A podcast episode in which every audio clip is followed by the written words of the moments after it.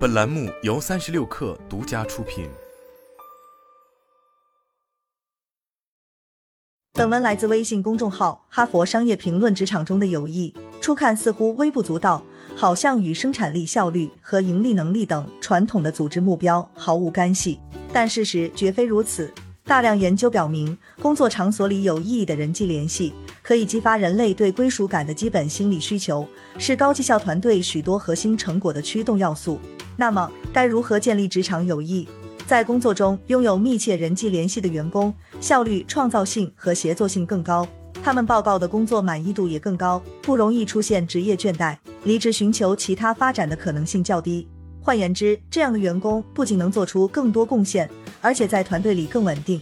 相反，如果员工感到与团队毫无联系，或在工作中感到孤独，表现就会直线下降，他们的专注力会下降，合作意愿骤减。更糟糕的是，他们会耗费宝贵的认知资源掩饰自己的孤独，导致用于完成项目的精神力减少。简言之，这些员工的工作能力下降了。从逻辑上认识到亲密联系的价值是一回事。知道如何去做又是另一回事了。归根结底，要让员工之间缔结紧密的关系，领导者究竟能做些什么呢？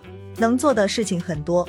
研究表明，工作场所的友谊并不是偶然出现的，而是需要特定的条件。很多条件可以由领导者战略性的构建，即使是远程或混合工作环境也可以达成。以下三种基于实证的策略，包含了关于密切人际关系的科学研究成果，供领导者参考。一用共同点作为友谊的起点。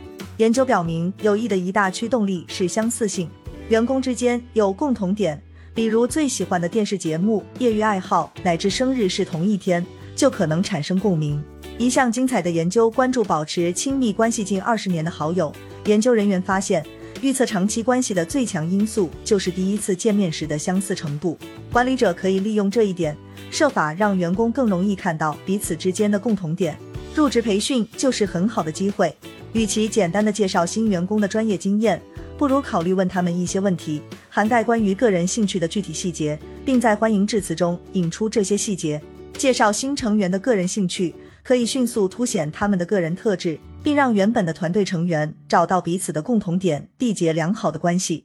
此外，询问个人兴趣会让新员工感到你关心他们，重视他们的个性。这也是一个让公司区别于其他企业的要素。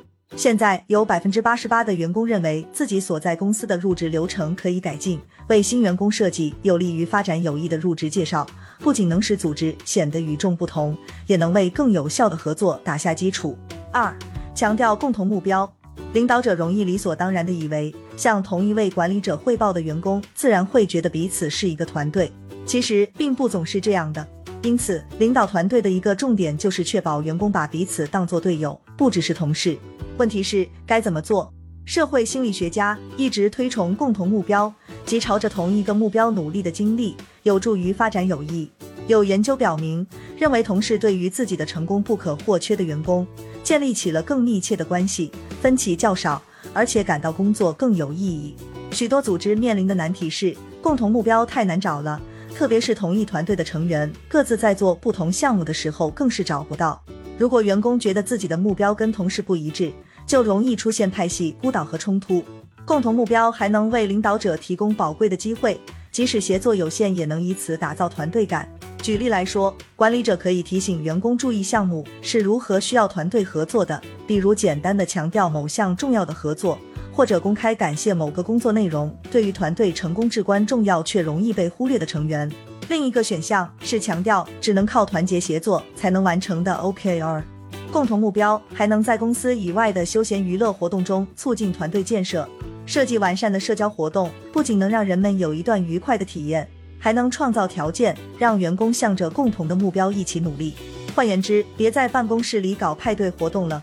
花点钱让员工参加合作烹饪课吧。三、将矛盾化为连结。研究表明，工作场所的分歧往往出现在员工之间没有连结感的时候，他们会感到自己被轻视，得不到赏识或尊重。连结感越低，员工就越可能将观点不同理解为对自己个人的轻视。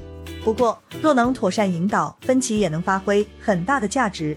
工作场所的分歧，并非预示着办公室内部关系失衡，反而可以催生更有创意的解决方案，以及更好的决策和工作表现。优秀领导者不只会缓和冲突，还会利用人际关系陈述，将剑拔弩张的时刻化为缔造深厚连结的机会。可以重申伙伴关系，认可伙伴的贡献，或者重视伙伴的专业知识。这种技巧可以迅速让同事感受到，你的不同意见不会影响两人之间的关系，只是为了寻找最佳解决方案。倘若使用得当，人际关系陈述不仅能化解人际关系危机，还能作为至关重要的交流工具，用于实现合作、表达感激，并让贡献者感到自己受到了重视。长期以来，职场友谊一直被当作是顺其自然的事。可是研究表明，与同事有连结感能提高工作效率，降低员工流失率，并促进团队合作。